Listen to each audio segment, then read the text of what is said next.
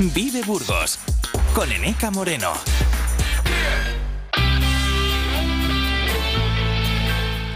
Son eh, las 17 minutos, eh, seguimos en eh, Vive Burgos. Recojo el testigo de mi compañero Carlos Cuesta hasta hace un momento y de mi compañera María Cristóbal desde las 8 de la mañana. Venimos acompañándoles en directo como todos los días y lo vamos a hacer hasta las 12. Vamos a hablar de un nuevo ataque de lobo que se ha producido en estos primeros eh, días eh, de 2024 y queremos ver cuál es la situación eh, real de la presencia del lobo en nuestra provincia. Lo vamos a hacer de la mano de Asaja, nos acompaña su presidente provincial. Además, vamos a hablar hoy de la situación de los clubes de lectura de la capital, concretamente de los que dependen del ámbito municipal, las diferentes bibliotecas seguramente ustedes eh, lo saben, mm, ponen en marcha cada curso eh, clubes de lectura para adultos, para niños, eh, clubes de novela, clubes de ensayo. Y este año los de las bibliotecas municipales no han arrancado. ¿Por qué? ¿Qué es lo que reclaman los eh, usuarios? ¿En qué situación eh, están? Se lo vamos a contar dentro de pocos minutos. Y después vamos a atender pues, las cuestiones habituales de los martes. Me refiero a la sección de belleza natural. Nos cuidamos y esta vez mucho por dentro de la mano de nuestra asesora Sonia García Lozano y productos eh, naturales. Además, hablamos de arte de la mano de nuestro experto Juanjo Calzada. Seguimos hablando de Diego Siloé con diferentes aportaciones de este gran artista, sobre todo con la orientación de Juanjo. Vamos a seguir en la catedral, pero vamos a visitar rincones mm, menos típicos de los que ustedes se esperan. Si hace una semana hablábamos de la escalera dorada, que es absolutamente emblemática, hoy vamos a visitar otros eh, rincones. Con el IRB seguimos de viaje. Nuestra florista nos lleva al orquidiario de Estepona para hablar de curiosidades eh, relacionadas con las orquídeas. Y cerramos con música de raíz, como todos los martes, con eh, Rodri Cachorro, que viene de cerrar un año muy bueno en eh, lo musical con el Nido, con ese gran concierto en el Teatro Principal del día 29 y nos trae propuestas de música de raíz, hoy de fusión de música castellana y de otros eh, orígenes. Se lo contamos enseguida. Es martes, el 9 de enero, son las 10 y 9 minutos. Arrancamos. El sector primario en Castilla y León es el protagonista cada mañana en Vive Radio. Desde las 7 y 10 de la mañana, de lunes a viernes. De lunes a viernes. Jaime Sánchez Cuellar te ofrece toda la actualidad informativa relacionada con la agricultura y la, ganadería. Para estar al día. Para estar al día. Vive el campo. De lunes a viernes cada mañana. Vive el campo. Aquí en Vive Radio. Vive la mañana, Burgos. Hoy invitamos a...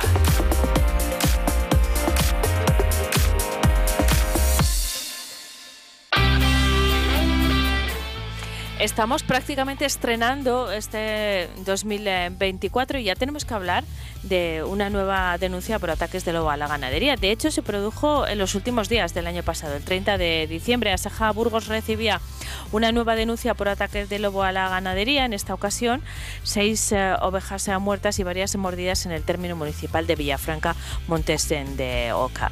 Eh, lo que queremos eh, saber a lo largo de la conversación que vamos a mantener en los próximos minutos si esto es algo puntual, si empieza a ser un problema importante para los ganaderos de la provincia y sobre todo qué soluciones se pueden plantear en este sentido. De todas estas cuestiones vamos a hablar con Esteban Martínez, que como saben es el presidente de Asaja en Burgos. ¿Qué tal Esteban? Buenos días. Buenos días, ¿qué tal? Enseguida entramos en harina. Pero bueno, es la primera conversación que tenemos en este 2024. Estoy segura de que no va a ser eh, la última. Estamos arrancando un año y, me gustaría casi en forma de titulares, hacer un poco de balance también de cómo ha sido el año pasado. Venimos de mm, años complicados para el sector eh, primario. No sé si el 2023 ha supuesto un poco de remanso. Bueno, eh, no quiero ser agorero, ¿no? Porque siempre los agricultores, ya que ya tenemos fama de, quejones, y, creo que soy una persona que de todo lo contrario, que, le gusta decir las cosas tal cual son. Pero es verdad que el 2023 eh, no ha sido el mejor año para un sector primario como el nuestro, el de la agricultura y el de la ganadería. Eh, agronómicamente hablando fue un desastre, porque la sequía que todos hemos conocido y hemos padecido eh, fue extrema. En mes de abril, mayo, se pasó sin llover y luego cuando empezó a llover en junio lo que cayeron son granizos que vino a rematar casi la poca cosecha que había. De hecho, ahí están las cifras de, cosecha, que es 50% eh, menos de la media. Para el sector ganadero lo mismo, porque se encarecieron mucho los productos, los piensos, los forrajes, porque debido a, la sequía no había disposición. Y, bueno, si cabe más todavía, empezó a entrar en vigor la nueva política agraria común, que entró en vigor en enero. Y, bueno, pues el adaptarnos a esa política agraria común que está llena de restricciones, de problemas, de burocracia y de digamos, de, de, abocar a un sector productivo como el nuestro a cada vez producir menos, pues me parece que, que no podemos hablar de un año ni tan siquiera normal. Es decir, el año ha sido malo en, en, líneas generales, pero mira, te digo una cosa, eh, los agricultores y los ganaderos creo que somos gente optimista, creo que estamos acostumbrados a pasar este tipo de baches. Confiemos que este año 2024 agronómicamente sea bueno porque realmente lo que queremos nosotros es producir, es vender lo nuestro y, vivir de lo que nosotros producimos y de venderlo. Y, en fin, como te digo, me gusta ser, me gusta ser, pues eso, me gusta ser... Eh, positivos en este momento, ¿no? Positivo, claro que sí. Bueno, eso en cuanto a 2024, ya veremos cómo se da, porque hay factores que no dependen de, ni de la administración ni de la gestión individual de cada uno de los eh, profesionales en, del campo, como es la climatología, por ejemplo. Pero hay otros que sí que tienen que ver con la gestión administrativa. Por ejemplo, el que nos reúne esta mañana. Me refiero a los ataques del lobo. ¿Vosotros consideráis, así lo habéis manifestado y acláramelo si no es así, Esteban, que eh, la regularización, la protección del eh, lobo en el último año está detrás de la proliferación de los ataques. Hemos hablado de un ataque el pasado 30 de diciembre, pero vosotros en, desde Asaja habéis contabilizado que en el último semestre de 2023 hubo un incremento del 29% en toda Castilla y León. En eh, Burgos, concretamente, en ese periodo, en los seis últimos meses del año, se produjeron 88 ataques y 117 cabezas de ganado muertas. ¿Esta es una cifra preocupante para vosotros? Es bastante preocupante y no solo son las cabezas de ganado que realmente están muertas, es que cuando hay un ataque de lobo hay otro tanto por ciento de otro 50% a mayores de animales que quedan mal parados, es decir, que mueren a los pocos días, que han abortado, que dejan de dar leche, todo este tipo de problemas no se contabilizan ahí, pero, pero esos problemas también están, ya por no hablar del, tema sentimental del ganadero cuando va a su explotación y ve que aquello está hecho un desastre, ¿no? Pero lo triste de todo esto es que nos estamos acostumbrando a, a estas noticias darlas por buenas y, darlas por habituales. Y es que, mira, son más de 5.000 cabezas lo que el lobo abate eh, o ha batido a lo largo de todo el año en Castilla y León. Me parece que es una cifra escandalosa. Eh, todo viene propiciado por la inclusión del lobo en el ESPRE, en el listado de especies protegidas, que de mutuo propio el Ministerio prohibió su caza al norte del Duero y, de ahí que en un año ya estemos viendo cómo están proliferando este, este, este animal en zonas donde no existían. Es decir, y pongo un ejemplo, hemos tenido un ataque gravísimo que hubo hace unos meses en Villaoz. Villaoz es un municipio, no tiene ni montes, es una llanura, es todo plano, no tienen donde esconderse, pero como allí había ganado, pues los lobos se fueron para allá y, bueno, pues dieron al trasten con, con, con más de 200 cabezas. Quiero decir, eh, no, no, murieron las 200, pero afectadas 200 cabezas. Entonces, eh, mira, hay una máxima que siempre digo y es que cuando algo funciona, ¿para qué tocarlo? Dejémoslo como está. Esto estaba funcionando muy bien. Eh, con los planes cinegéticos de cada municipio se, regulan y se contabilizan los ejemplares que hay en ese municipio. Y en función de los ejemplares, para mantener, eh, digamos, una convivencia entre la ganadería y el, lobo, pues se daban dos precintos, un precinto, ninguno, tres, en función de los ejemplares que, que, caben en ese territorio. Y así se ha venido regulando toda la vida. Y ha funcionado muy bien. Pero eh, la ideología de ahora mismo del ministerio hace que nos encontremos donde nos encontremos. Pero Esteban, esa, eh, es una cuestión ideológica, dices. Eh, ¿Viene acompañada de otras medidas? Porque, mm, bueno, se toma esa decisión acertada o no, cada uno lo valora, vosotros lo valoráis negativamente de forma clara, pero si esa em, protección del lobo viene acompañada de una protección a la profesional, probablemente estos problemas al menos se minimizarían. Claro. ¿Es así? Vamos a ver, ni qué decir tiene que los ganaderos eh, tienen una indemnización por esas cabezas de ganado que abate el lobo. Es decir, ¿queremos tener lobos? Pues vale, pues vamos a pagar los daños que causa el lobo. Que había que hacerlo con más animales porque tenemos otros problemas, como pueden ser los conejos, que también causan unos, eh, causan unos problemas gravísimos y nadie nos indemniza. Pero el caso del lobo sí. Es decir... Eh, Pero llegan esas indemnizaciones. Sí, lo que ocurre que, claro, un ganadero realmente eh, no quiere que le den una indemnización porque el lobo le ha batido 20 ovejas. Él quiere tener sus ovejas, sacarlas su rendimiento. Un ganadero conoce a sus animales casi como nos conocemos tú y yo como, como las personas, como, como tal, ¿no? Está con ellas las 24 horas del día. Entonces, las indemnizaciones llegan. Cuesta pedirlas porque hay que hacer unos trámites, papeles, no sé qué. El ganadero no tiene tiempo para hacer todos esos trámites, aunque se ve obligado a hacerles. Y las indemnizaciones, claro que llegan. Y mira, hay que, hay que alabar la decisión de la Junta de Castilla y León de aumentar esas indemnizaciones a los ganaderos. Pero, señor mío, ¿por qué tenemos que estar todo el día pagando con dinero público eh, el capricho de mantener más ejemplares de los que realmente caben en el territorio. ¿No será mejor regularlo cuando haya un daño, pagarle efectivamente, pero las indemnizaciones serían mucho menores si se mantiene regulado como se ha hecho siempre? Creo que, esos caprichos son muy caros y creo que esos caprichos no se deben de, de ahora como el dinero es de todos, pues venga, indemnizamos y ya está. Creo que, y otra cosa, ¿Cuándo de una vez por todas vamos a legislar, vamos a hacer algo en favor de un sector como el ganadero, que tanto sufre y que además es un sector que nos da de comer? Pero ¿para cuándo vamos a, hacer algo a favor? Es que todas las normas, todas las leyes van a dar un cachetazo más a este sector que, tanto está sufriendo.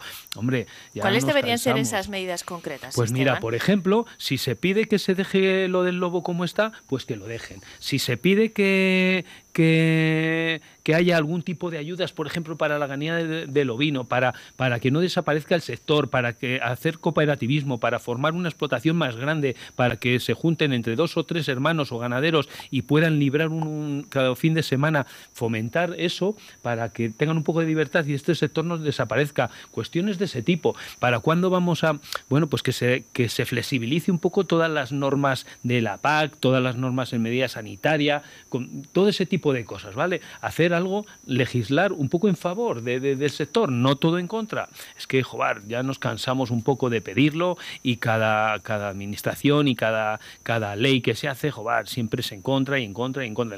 En la, agricultura pasa lo mismo, lo estamos viendo con la PAC. Si cada reforma de la PAC que se hace es más restrictiva, más nos aboca a, a, producir menos, en fin, no sé, no sé dónde vamos a llegar. La verdad que es triste que este sector productivo que, en Castilla y León supone un 10% del Producto Interior Bruto y que no, seamos capaces de protegerle con un poco más de, empeño me parece me parece triste. Eh, eh, te has referido a Castilla y León, donde eh, no solo desde el punto de vista económico, sino también social, la agricultura y la ganadería, el sector primario, tiene un peso importantísimo cuando estamos realmente preocupados por la situación del eh, medio rural. En ese sentido también hay que implementar políticas eh, concretas. Pero llevamos con este debate, Esteban, desde que yo te conozco y mucho antes. Mira. Eh, pero, pero ocurre poco como con el lobo, ¿no? Al final el tiempo sigue pasando y, y no hay medidas concretas. Sabemos que hay un problema de despoblación importante y solo se agrava. Yo creo que, que, son dos cosas distintas. Tienen su lazo de unión, ¿no? Porque al final eh, las explotaciones están en los pueblos y el trabajo está en el pueblo y el, y el despoblamiento pues es en el medio rural, lógicamente, ¿no? Pero creo que son eh, dos cosas un poco distintas. Si bien es verdad que la ganadería fija más población, la agricultura quizás no tanto, porque como te deja un poco más de libertad, pues cada uno vive en la ciudad, va, viene, otros viven bueno, en el pero mantiene una actividad en el pueblo y mantiene una actividad, efectivamente. Pero yo creo que eh, lo que quiero decir con esto es que al final eh, los mismos temas, hay, hay temas troncales en este sector que se repiten año tras año. Y, yo empezaba la conversación diciendo, hay cuestiones que no se pueden controlar, como la climatología, y uno tiene que adaptarse a lo que venga. Pero la normativa, la parte administrativa, sí. Y sin embargo, se están volviendo problemas atávicos. No sé si el lobo lleva también ese camino. La normativa de protección es más eh, reciente, pero el tiempo juega en contra porque cada vez la población es eh, mayor. Mm, esos problemas se van agravando con el paso del tiempo sin que haya una solución concreta. Sí, es que la, verdad es que cuando escuchas una charla, una conferencia de algún eh, político hablando de despoblamiento, joder, pues todos son medidas que van a poner en marcha, pero no llegan, o al menos si llega alguna, no están siendo eficaces porque estamos viendo que los pueblos se quedan cada vez más vacíos. Claro, y el debate eh, sigue estando ahí. Me da la sensación de que tiene mal remedio, y lo digo tristemente yo, que soy una persona que nací en mi pueblo, que tengo mi trabajo allí y que he sido alcalde 12 años, pero tristemente eh, creo que también, aparte de todo esto, tiene que, tiene que cambiar un poco la mentalidad de las personas y tienen que eh, gustarte ir a vivir a un pueblo todo el año, ¿vale? Y eso sería eh, lo básico, y eso acompañado de otras medidas, ¿vale? Pero bueno, si nos ceñimos un poco, por no desviarnos de todo el tema al tema del lobo, pues creo que ahora tenemos una posibilidad de cambiar otra vez y dejar como estaba el estatus de este animal. ¿Por qué? Porque a raíz tristemente, a raíz de que a la presidenta del Parlamento Europeo, Ursula von der Leyen, el lobo matara un, un, pony que tenía en una finca en la Baja Sajonia y ella pues ha revisado, eh, ha mandado revisar el estatus del lobo en toda Europa y ha, y ha pedido flexibilidad a los Estados miembros para que el estatus del lobo no sea libre como, como es hasta ahora. Y bueno, esa baza la tenemos en la mano, eh, Asaja la está jugando desde luego, junto con otras comunidades autónomas muy afectadas, y, y, bueno, ahora tenemos que lidiar con el Ministerio de Transición Ecológica, que yo desde aquí les pediría que dejen la ideología a un lado y que legislen por los ganaderos y por los agricultores y la ideología que la dejen aparcada al menos en este momento. Seguramente si mantuviésemos más el contacto con el pueblo y el medio rural, nuestra visión, por ejemplo, del lobo sería distinta también. Probablemente, porque no entiendo cómo la, gente, el ciudadano, puede tener tanta sensibilidad con un animal salvaje y no puede tener tanta sensibilidad, no tiene la misma sensibilidad con, unas, con un, corderito, un lechazo, una oveja. ¿Por qué esa diferencia? No, no, yo no acabo de entender entender eso, ¿no? Si somos sensibles con los animales, lo somos con todos. Y para un ganadero, una oveja o un, o un cordero un lechazo es como el que tiene un gato en su casa, es que incluso más, porque además estos animales les, es un medio de vida, por tanto creo que hay una doble vara de medir a la hora de, tener sensibilidad con unos animales y con otros no. Esteban, eh, esa sensibilidad que vosotros trasladáis ha llegado a, a otras eh, administraciones eh, más allá del ministerio al que te has eh, referido, pero depende solamente de una política estatal esta cuestión. Sí, porque al final ahora los Estados miembros tienen libertad para legislar un poco ellos dentro, de, dentro del país miembro eh, tal. Por eso me refiero directamente al Ministerio de Transición Ecológica y a la ministra Teresa Rivera, que es la un poco la que tiene que tomar la decisión final. En fin, nosotros ya estamos en conversaciones, no, no hemos dejado de estar incluso con, con, con se llevó al juzgado, se judicializó el asunto con la comunidad Comunidad Autónoma de Castilla y León, con Cantabria, Galicia y, Asturias. Y bueno, no hemos dejado, no hemos, no hemos dejado de, intentar que esto se revierta. Pero bueno, veremos en los próximos meses cómo se suceden los acontecimientos. Pues eh, os escucharemos en los eh, próximos eh, meses. Eh, también esperamos que se, al menos los ataques se reduzcan y se pueda solucionar este problema por la vía administrativa. Esteban Martínez, muchísimas gracias por habernos acompañado. Hasta pronto. Pues muchísimas gracias a ti, como siempre, Meca. Seguimos en Vive Burgos, son las 10 y 26. Ahora nos vamos a cuidar por dentro y por fuera tras la pausa. Vive al máximo.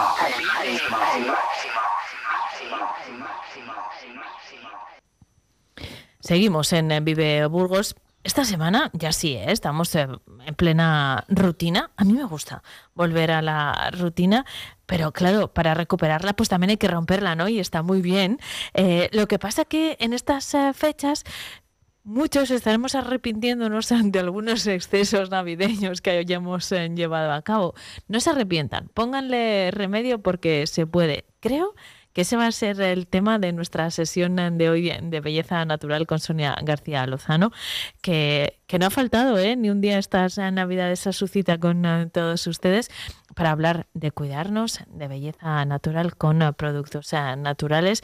No sé si en esta fase también nos puede ayudar. ¿Qué tal estás, Sonia? Buenos días. Hola, muy buenos días a todos. Aquí estamos ya después de ya de Reyes, de todas las fiestas, como dices muy bien. Estamos ya en la rutina, estamos a tope y ahora toca, pues bueno, un poquito mirarse para adentro y bueno, pues recomponer todo esto que, que en esta época de apertura, como tenemos a veces, eh, el ser humano, como siempre digo yo, tenemos como épocas de apertura, de eso que está muy bien hay que salir al exterior, hay que, hay que vivir un poco y disfrutar, salir un poco de la rutina, pero luego tenemos esta fase un poquito más ya de recogimiento, miro para adentro, miro a ver qué ha pasado en Navidad, estos excesos que todos más o menos hemos tenido. De, vida, de horarios, de comidas, de cenas, de amigos, de gente. Y ahora, bueno, pues vamos un poco para adentro y vamos a, recomponer todo esto de forma natural, como siempre. Y lo que vamos a hacer, eh, Sonia, es mm, sistematizarlo, porque hay una manera de, recuperar, eh, bueno, de desintoxicarnos de alguna manera de todo eso. Y tú nos propones un lo que llamamos un detox, ¿no? ese, ese es el término correcto. Sí, eso es, es un detox. Realmente eh, detox deberíamos de hacer todos una vez al año, sería muy interesante. Es verdad que ahora después de Navidad, después de verano, es una época pues muy propicia, porque efectivamente siempre también en verano pues tenemos algún exceso, y entonces es una época maravillosa para hacer un detox. Pero una vez al año, señores y señoras, de verdad es importantísimo hacer un detox interno. ¿Qué es esto del ETOS? Adelante, explícanoslo, por favor. Mira, nosotros eh, dentro de nosotros tenemos nuestro organismo, es una máquina perfecta con muchísimos procesos fisiológicos. Tenemos el aparato circulatorio, aparato digestivo, etc. Entonces, bueno, tenemos que convivir con ello toda nuestra vida. Igual que nos limpiamos nuestro cuerpo por fuera, nuestra cara, ¿qué pasa? Que por dentro nuestra maquinaria, todo lo que funciona, que funciona diariamente, nunca la limpiamos. Entonces todo esto es muy importante, tener esa maquinaria lista, a punto, hacer una limpieza profunda. ¿De qué? Pues de esa, ese reset interno de desintoxicación, de tóxicos que se nos van acumulando, de todas las digestiones que hacemos. Fíjense ustedes, por ejemplo, el intestino por dentro, ¿no? Todo lo que pasa por ahí diariamente. Entonces, las capas internas de nuestro intestino, que es como unas tuberías, para que se hagan idea, pues hay cosas ahí pegadas que yo a veces, como digo, tengo todavía pegada ahí la, tarta de la primera comunión, ¿no? O sea, un cacho ahí podemos tener. Entonces, hay de todo. Entonces, todo esto es muy importante limpiarlo. ¿Qué vamos a conseguir con un detox? Si nosotros hacemos esa desintoxicación y eliminamos de nuestro cuerpo todo lo que no necesita, todas estas bacterias que se nos quedan por dentro, pues nuestro cuerpo, como cualquier maquinaria, va a funcionar muchísimo mejor nos vamos a sentir con muchísima más vida, con más energía. Y hay muchas cosas que incluso pues se nos van a pasar, ¿no? Cosas que a veces decimos, pues que yo tengo fatiga crónica, siempre estoy cansada, o me duele siempre algún dolor, o tengo retención de líquidos, incluso cabello frágil, eh, o algún kilo incluso de más, porque cuando tú haces un detox y le quitas al cuerpo todo lo que no necesita, el cuerpo lo agradece mucho y, y como digo, somos naturaleza, entonces le damos al cuerpo lo que necesita, es decir, le damos vida. Así que él se adapta y va a quitar todo lo que no lo que no necesitas. Así que te vas a sentir muchísimo mejor. Y a mí, cuando hacemos estos detox, la gente que acompaño haciendo, haciéndoles, pues me dicen eso, ¿no? Dicen, jolín, pues es que tenía eh, artritis, me dolía esto. Claro, y, lo, todo esto? y lo, asumes como algo ya que te acompaña siempre. Y no es así, tiene remedio y además su origen puede estar en, en algo que desconoces por completo y que tiene que ver con esta limpieza, ¿no? Eso es, o sea, cuando hacemos un detox hay muchísimos de tus males que de repente dices, oye, pues es que eh, lo principal que notas es más energía, más vitalidad. Esto es fundamental, y menos dolor si te duele algo. suele también esto pues favorecerse mucho, pero es normal, es que al cuerpo le estás quitando todo lo que le sobra, ¿vale? Y luego por otra parte, también lo que hacemos en este detox que hacemos completo, le quitamos lo que le sobra y por otra parte le damos pues cosas muy buenas al cuerpo. Le damos un chute de, también de vitaminas, de antioxidantes. Es verdad que un detox se puede hacer simplemente con una alimentación, con una dieta. ¿Cómo hacemos un detox? Bueno, pues si vamos a eliminar toxinas, lo que no podemos hacer es alimentarnos pues de forma que no sea saludable. Vamos a hacer durante 21 días, porque siempre un detox, eh, lo importante sería hacerlo durante tres semanas mínimo, ponernos un poquito en serio. Voy a desintoxicarme durante estas tres semanas. Para ello, esa alimentación, pues un poquito más fijarnos, ¿no? Exhaustiva, comer sobre todo menos proteína de carne, de pescado, esto un poquito, intentar lo menos posible y más fruta y verdura. Es un poco compensar. Parece que como siempre comemos un poquito más de proteína, huevos y menos fruta y verdura. Bueno, pues cambiar un poquito la balanza. Con esto ya el cuerpo va a notar un cambio durante estos 21 días. Y luego aparte, pues ayuda mucho, pues es una suplementación que me ayude a limpiar por dentro y a llenar esos niveles de vitaminas y de, y de frutas y verduras que me, que me, va a venir muchísimo mejor. ¿Y cómo podemos uh, hacerlo, Sonia? Tú además lo, lo practicas esto, tú misma llevas a cabo este proceso detox. ¿Es sencillo? Pues es bastante sencillo. Lo, lo importante es tener fuerza de voluntad y decir, bueno, pues voy a hacerlo a ver si es verdad que después de estos 21 días, cómo mi organismo va a responder. Y de verdad que, como digo, como somos naturaleza, va a responder de forma positiva. Pero es verdad que cuando tú quitas los azúcares, las harinas refinadas, todo esto, pues eh, el cuerpo lo pide. A veces es difícil mantenerse un poquito a raya, pero hay que, después de dos o tres días que tú consigas esto, superarlo, el cuerpo se va a adaptar. Pero es verdad que a veces pues no es fácil. Tenemos unos productos yo, yo, lo hago con unos productos que actúan en sinergia y que me ayudan mucho a hacer esta limpieza, porque solo con alimentación está muy bien, pero es verdad que es lo que digo, tenemos que limpiarnos por dentro de forma profunda. Entonces, tenemos, por ejemplo, tengo un, un cleanser que se llama, que es un limpiador, que es del aparato digestivo, que lo que hace es limpiarme el aparato digestivo desde la boca hasta la última parte, ¿no? todo el intestino por dentro sobre todo. Entonces, lo que hace esa, es, es limpia todo lo que nos sobra ahí y nos repobla. Tiene prebióticos y postbióticos, que esto es fundamental para el intestino. Hay que eliminar todas esas toxinas, dejar las paredes limpias y después repoblar y dar alimento a esas bacterias buenas, lo que se llama la microbiota. Pero es verdad que lo que decimos, nuestro intestino es el segundo cerebro y solamente con esa limpia y esos, esa repoblación de bacterias buenas es que ya el cuerpo lo va a notar. Entonces, esto es muy importante, esa flora bacteriana.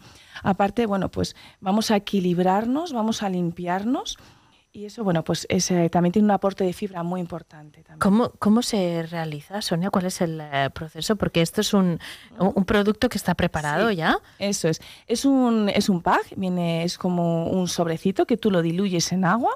Lo tienes que diluir en bastante agua, en 750 mililitros. Entonces te lo vas tomando, es uno al día. Este lo tomamos más bien por la noche porque durante la noche el intestino es cuando se repobla mejor. Entonces lo tomamos antes de cenar, una cena muy ligerita, se llama el cleanser, ¿no? Y es un pack maravilloso, porque lo que hace es eso, vamos a ir mucho más al baño. La gente me dice, joder, es como voy al baño. Claro, si no he comido mucho y voy mucho al baño, claro, está tu cuerpo eliminando todo esto que tienes ahí y que no sabías. Claro. Esto es maravilloso quitarnos, porque todo lo que nos sobra, señores, hay que eliminarlo. Eh, esto, eh, primera fase, limpieza con el eh, cleansing, pero eh, continuamos el eh, proceso, ¿no? Sí, luego también es muy importante el tema de, del ácido base, equilibrar que nuestro pH interno esté equilibrado, nuestro ácido base. Mira, las enfermedades se producen en ambientes ácidos y nosotros somos ácidos por naturaleza. Simplemente con los procesos fisiológicos que hacemos diariamente, respiración, procesos digestivos, circulatorio, nuestro cuerpo se acidifica. Entonces, bueno, esto es normal, pero cuando tenemos un exceso de acidez es cuando ya se producen ahí las enfermedades. Ningún patógeno puede sobrevivir con un pH equilibrado, es decir, con un pH que tenga el nivel correcto entre ácido y base. Y nosotros los seres humanos siempre tendemos un poco a ser más ácidos. Así que si conseguimos que no seamos ácidos, conseguimos tener un poco más de ese equilibrio ácido-base dentro de nuestro organismo, no tendremos patógenos, no tendremos dolores, no tendremos enfermedades, no se nos van a desarrollar porque no pueden sobrevivir en un pH que sea más bien base.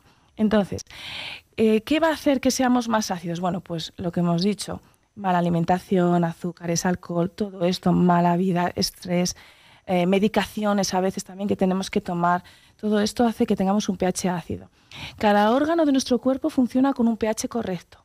Entonces, esto es muy importante. Así que esta suplementación que tenemos, que se llama equilibrio ácido-base, que sobre todo consiste en hojas verdes, lleva, es un conjunto de algas, de brotes, como por ejemplo polvo de alga de la espirulina, creo que la cloella, el polvo de hoja de perejil, polvo de alfalfa, todo esto también es un sobre que yo lo diluyo en agua.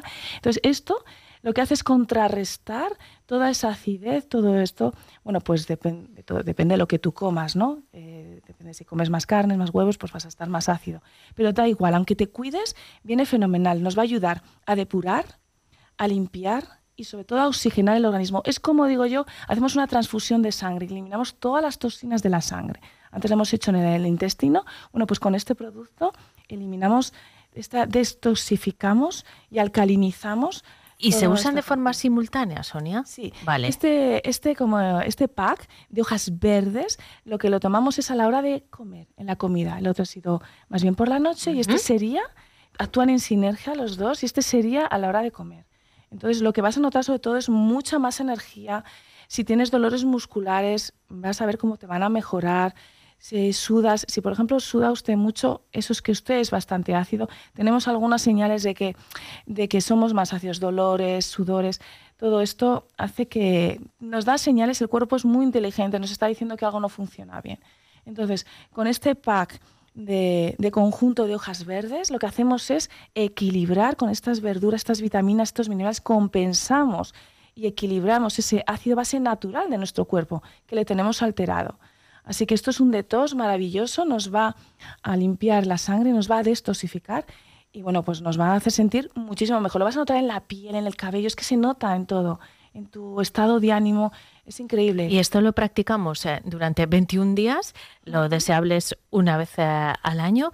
Eh, nos queda una una etapa más, ¿no? Un, producto más para completar el eh, detox. Hemos hablado de la limpieza, del eh, balancing ahora eh, que tomamos a la hora de comer y un detalle más. Esto es el aporte de antioxidantes. Los antioxidantes los tomamos en el desayuno antioxidantes, vitaminas, es lo que hemos hablado, que hablamos la semana pasada, un poco el anti-aging, nos va a retrasar el envejecimiento celular, nos va a dar más energía, nos va a dar un, extra de vitalidad. Entonces, de verdad, mejora muchísimo el estado de la piel y sobre todo también muy importante, nos va a reforzar el sistema inmunitario. Lleva vitamina C, por ejemplo, de la acerola.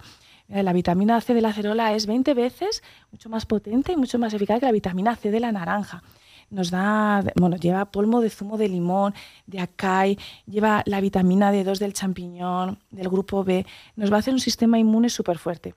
Es un, aporte súper antiinflamatorio. Nosotros nos inflamamos de forma natural. Entonces, con esto lo que hacemos es desinflamarnos. Nos va a hacer también que eliminemos mucho más los desechos que tengamos. Vamos a ir también más al baño con este producto ¿vale?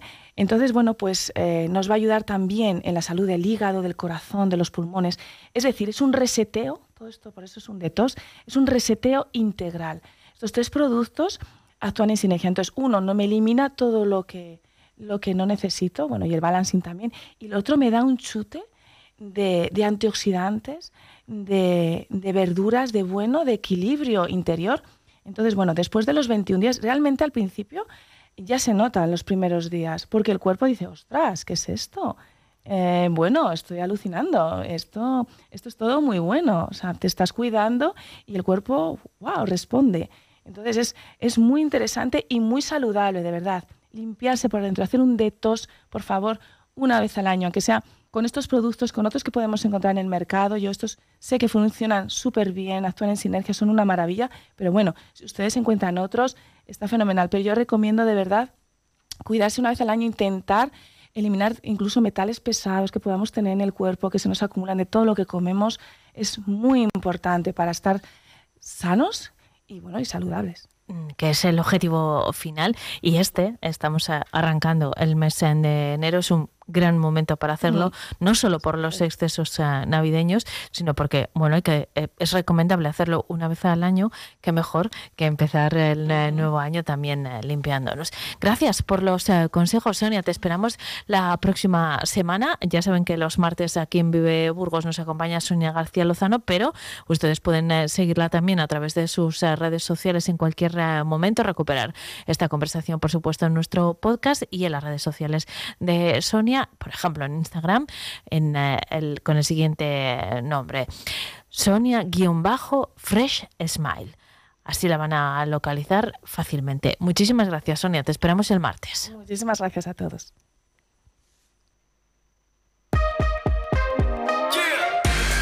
Vive Burgos con Eneca Moreno. Todos los miércoles en Vive Burgos, Germán Blanco, economista de consultoría Doña Berenguela, tratará y estudiará todo lo referente al asesoramiento de empresa en materia fiscal, laboral, contable y mercantil. Escúchanos en el 100.0 de tu FM y en viveradio.es. Plaza Inmobiliaria. Somos un gran equipo de profesionales a tu servicio. Plaza Inmobiliaria. Gestionamos todo tipo de operaciones de forma sencilla y transparente. En Plaza Inmobiliaria nos comprometemos contigo. Visítanos en calle San Lesmes 2 o calle Santiago 33. Si quieres mejorar tu piel y tu calidad de vida de forma natural, contacta con Sonia García, asesora en belleza natural y vida saludable. Sonia García sacará lo mejor de ti y conseguirás tu mejor versión con productos frescos y 100% veganos. Llama al 947 074926 Sigue a arroba sonia-smile y recibirás un regalo de bienvenida. Descubre los beneficios de una vida más sana y feliz.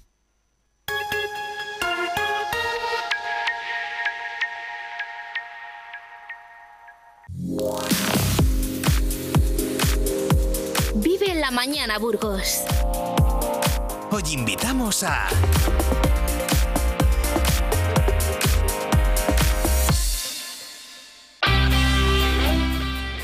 10 y 43 minutos, seguimos en directo en eh, Vive Burgos. Es martes, así que hablamos eh, de arte aquí en eh, este programa. Lo hacemos siempre con la guía del experto en arte, Juanjo Calzada. ¿Qué tal, Juanjo? ¿Cómo estás? Buenos días. Muy bien, Aneca, buenos días. Hoy seguimos la serie que dedicamos a Diego Siloé. Me ha aprendido el nombre ya. Sí, sí. Y tenemos que, y es importante, ¿eh? porque como igual alguien se perdió el capítulo de la semana pasada, se lo vamos a recordar. Diego Siloé es Diego de Siloé. El antes conocido es como cuando decimos X, la red social antes conocida como Twitter, pues esto es igual. Diego Siloé, antes conocido como Diego de Siloé. Pero es que los expertos consideran que, eh, y después de un estudio profundo, además, Juanjo eh, nos lo explicó hace una semana, que eh, es mucho más mm, adecuado eh, utilizar esta denominación. Diego Siloe. Así es. Y nos vamos a acostumbrar. Vamos a cambiar los carteles en de los eh, sitios, las guías turísticas y todo. Juanjo, mm, vamos a después de visitar la escalera dorada, que yo creo que es una, una de las de los monumentos más emblemáticos dentro de la catedral. Hoy vamos a visitar dos eh, obras más de Diego Siloe que están dentro de la catedral, pero que igual son menos conocidas, ¿no? Bueno, eh, evidentemente la escalera dorada eclipsa las demás obras de Diego Siloe, pero por ejemplo, el, sepulcro del obispo Acuña es muy conocido también, posiblemente el del canónigo Diego de Santander menos. Bueno, pues vamos a empezar por el de el del sepulcro de don Luis de Acuña y Osorio, que vamos a ubicarlo primero en la catedral. Juanjo, ¿dónde se encuentra? Bueno, está en su capilla funeraria, que es la capilla de Santa Ana o, capilla de la Concepción. ¿eh? Eh, es decir, eh, allí es donde tenemos el sepulcro del obispo, don Luis de Acuña y Osorio, un sepulcro exento en el centro de la, de la capilla funeraria. Cuando decimos exento, esto ya para el vocabulario general de arte. Es decir, no está adosado a la pared. Exacto, eso es, eso es. Bueno, pero tenemos que ir incorporando estas palabras, ¿verdad? Vamos, sigue, por favor. Sí. Bueno, pues es un sepulcro eh, renacentista eh, de Diego Siloe. Se ha fijado en el Quattrocento italiano, en concreto en el sepulcro del Papa Sisto IV de Antonio Poyayuelo. ¿En qué sentido? Eh, nos tenemos que dar cuenta de que las paredes de la cama no caen verticalmente, sino que tienen una especie de curva. ¿eh? Y eso viene de este sepulcro que te decía, del, Papa, eh, del Papa Sisto IV, obra de Antonio Poyayuelo. El sepulcro este, el del Papa, eh, donde aparte de la representación de las virtudes también están las artes liberales. Ya en nuestro sepulcro, en el del obispo don Luis de Acuña y Osorio, solo tenemos las virtudes. En esa idea de que el difunto en vida ha sido un hombre virtuoso y por lo tanto merece alcanzar la salvación. ¿Eh? Esa es un poco la idea del por qué. Siempre hay un mensaje. Sí, sí, sí, sí, sí, siempre, siempre, siempre. Les quiero invitar, Juanjo, a nuestros oyentes a que, yo siempre lo hago, ¿eh? mientras mantengo esta conversación con Juanjo, googleo o, busco donde quieran eh, una imagen del tema del que estamos hablando, en este caso del sepulcro de don Luis de Acuña y Osorio, porque con, la vista eh, puedo seguir todo lo que Juanjo nos cuenta visto el mensaje, vamos con los detalles, que hay muchos ¿eh? en este sepulcro, Juan. Sí, sí, sí, sí, sí, Bueno, aparte de la representación de las virtudes, ¿eh? pues tenemos ahí, lógicamente, las armas del obispo, el escudo, flanqueado por dos grifos. El grifo es una mezcla de león y águila. Eh, se dice que en la antigüedad clásica guardaba los tesoros, los tesoros del dios Apolo entonces, en esa función de guardián, de custodio, aparecen ahí en la tumba del obispo. Son los que protegen, por decirlo de alguna manera, los restos del obispo que se encuentran en la tumba. ¿eh? Justamente está encima, eh, eh, por encima de él está la bóveda. La bóveda es símbolo del cielo. En la bóveda no nos vamos a encontrar la representación del vicio, del pecado, no nos vamos a encontrar la representación del demonio, porque la bóveda es símbolo del cielo. Solo hay una excepción, cuando se habla del pecado original, como ocurrió en el paraíso, pues esa sí puede aparecer en la bóveda. Pero por lo demás, en la bóveda siempre tenemos el bien, la virtud, eh, a Cristo, a María, los santos. Pero las capillas funerarias, lo que aparece en la bóveda aparte de otras cosas, es el escudo del difunto. ¿Qué da a entender? El ansia del difunto de llegar a esa bóveda celeste, el ansia del difunto de alcanzar eh, el cielo. ¿eh? Y esta idea que te decía de los grifos custodios de la tumba, pues la tenemos también en la reja. La reja de la capilla es de Luis Paredes, y también ahí aparecen las armas del difunto de don Luis de Acuña de Osorio, flanqueada por grifos. Eso es un poquito... Eh, Juanjo, eh, sobre el sepulcro está la figura del propio... Eh, sí, está la, está la imagen del obispo don Luis de Acuña de Osorio, lógicamente con la vestimenta propia de, su cargo. Y un báculo dorado. ¿Quién era este señor? ¿Perdón? ¿Quién era don Luis Osorio de Acuña? Porque tiene, una, tiene una presencia... Es mm, eh, obispo de Burgos, eh, pero era un hombre, vamos a decirlo así, que ahí estuvo con líos. Eh, en esa, pero tenía que ser una, un personaje en ese siglo tan convulso del siglo XV. Eso es. Pues estuvo en un bando, en el otro, razón por la cual llegó incluso, en cierto sentido, a ser apartado de la ciudad. ¿eh?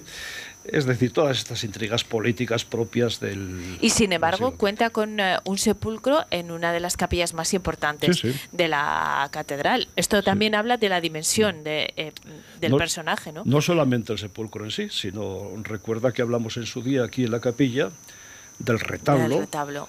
que es un retablo flamenco del siglo XV, obra del padre de Diego Siloé es decir, obra de Gil Siloé, ¿eh?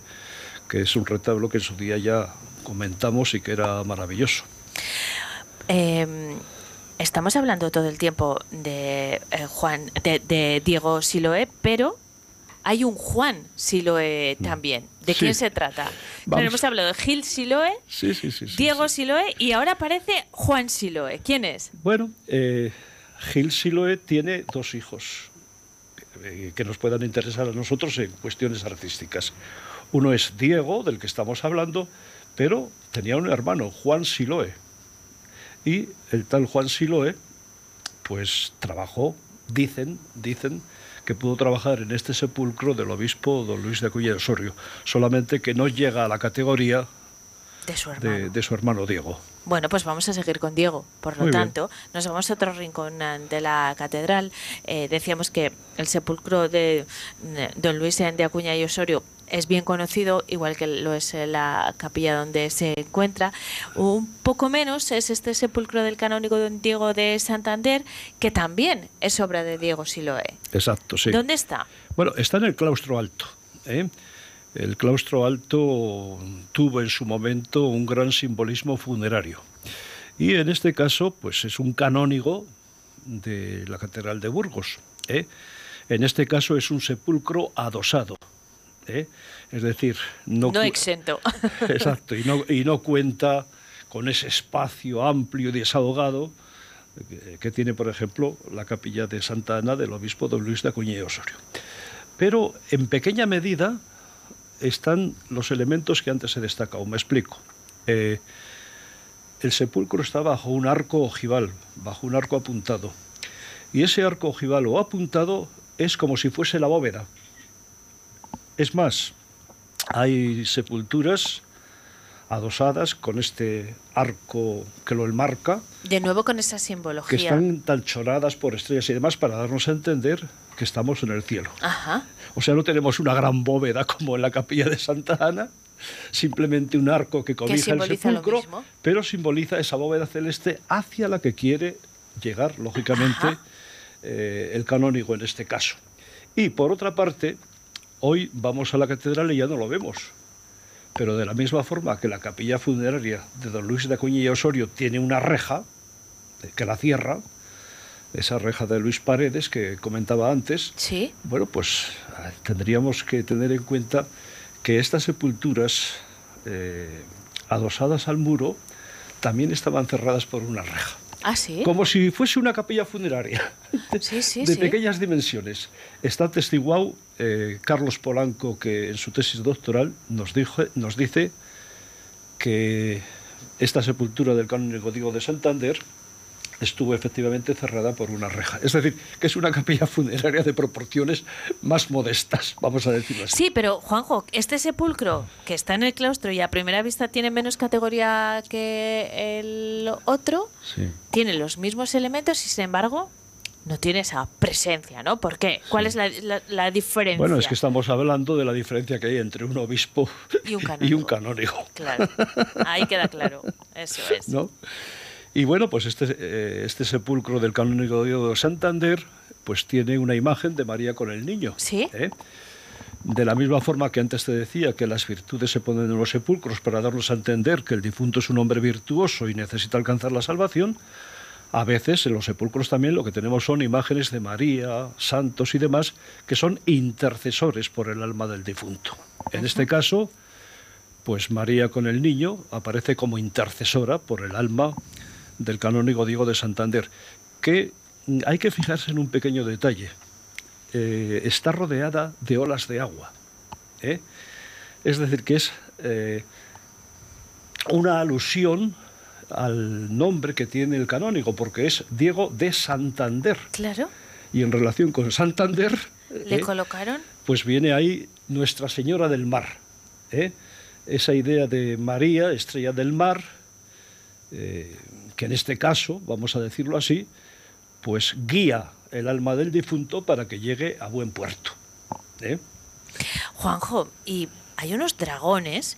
Eh, a mí me recuerda un poco a la estética oriental, ¿no? Mm. Son ese, una representación de dos dragones que ¿por qué están ahí? Normalmente nosotros en los estudios siempre nos remitimos al antiguo Egipto, la antigua Mesopotamia, la antigüedad clásica, pero hay muchas cosas que vienen desde, desde, el, extremo oriente, por decirlo de una forma. Eh, este es un elemento muy típico en Diego Siloe. Es lo que se llama las bichas siloescas, que en realidad, pues Redondo Cantera lo traduce simplemente como dragones. ¿eh?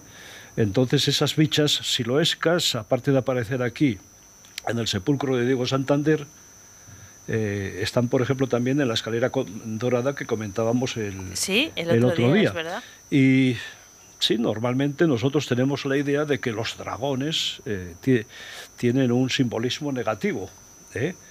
pero hemos de tener en cuenta que depende del contexto en el que se encuentren. Es decir, un mismo animal, una misma planta, puede tener un significado negativo o positivo, dependiendo del contexto en el que se encuentre. ¿Y en, este caso? En este caso eh, tiene simbolismo positivo. ¿eh? Eh, se dice que los dragones habitaban junto a los sepulcros, que los dragones también eran custodios y protectores de grandes tesoros, y en este caso pues estarían protegiendo, custodiando los restos del difunto, que en este caso es Diego de Santander, sobrino del famoso Fray Alonso Burgos. Juanjo, antes de cerrar el, programa de hoy y de abandonar la catedral, eh, hemos hablado del trabajo de Diego Siloe en eh, la SEO, por supuesto, de la escalera dorada y de estos dos eh, sepulcros, pero hay más obras de Diego Siloe en la catedral.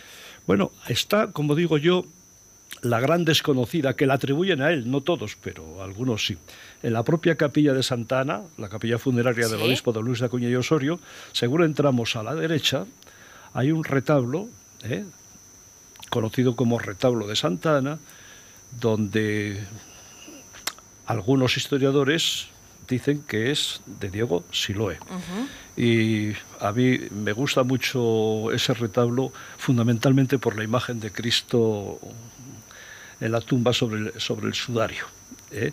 Aparece también el Cristo, el Ece Homo, aparece eh, en medallones, porque estamos en el Renacimiento, el medallón es típico del Renacimiento, aparecen las figuras de San Pedro, San Pablo, ¿eh? etcétera, etcétera.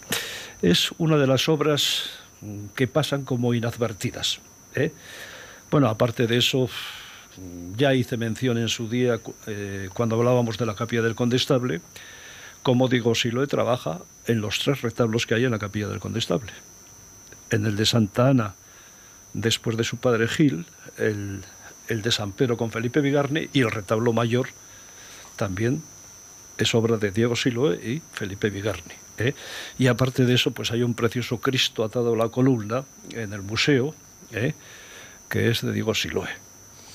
Vaya. y eh, hay más cosas, ¿eh? Sí, bueno, eh, vamos a quedarnos con estas, porque ya sabes que me gusta invitar a nuestros oyentes a que después de esta charla que hemos eh, mantenido visiten la catedral. en este caso, céntrense en la capilla de Santa Ana y los sepulcros de Don Luis de Acuña y Osorio y el del canónigo Don Diego de Santander.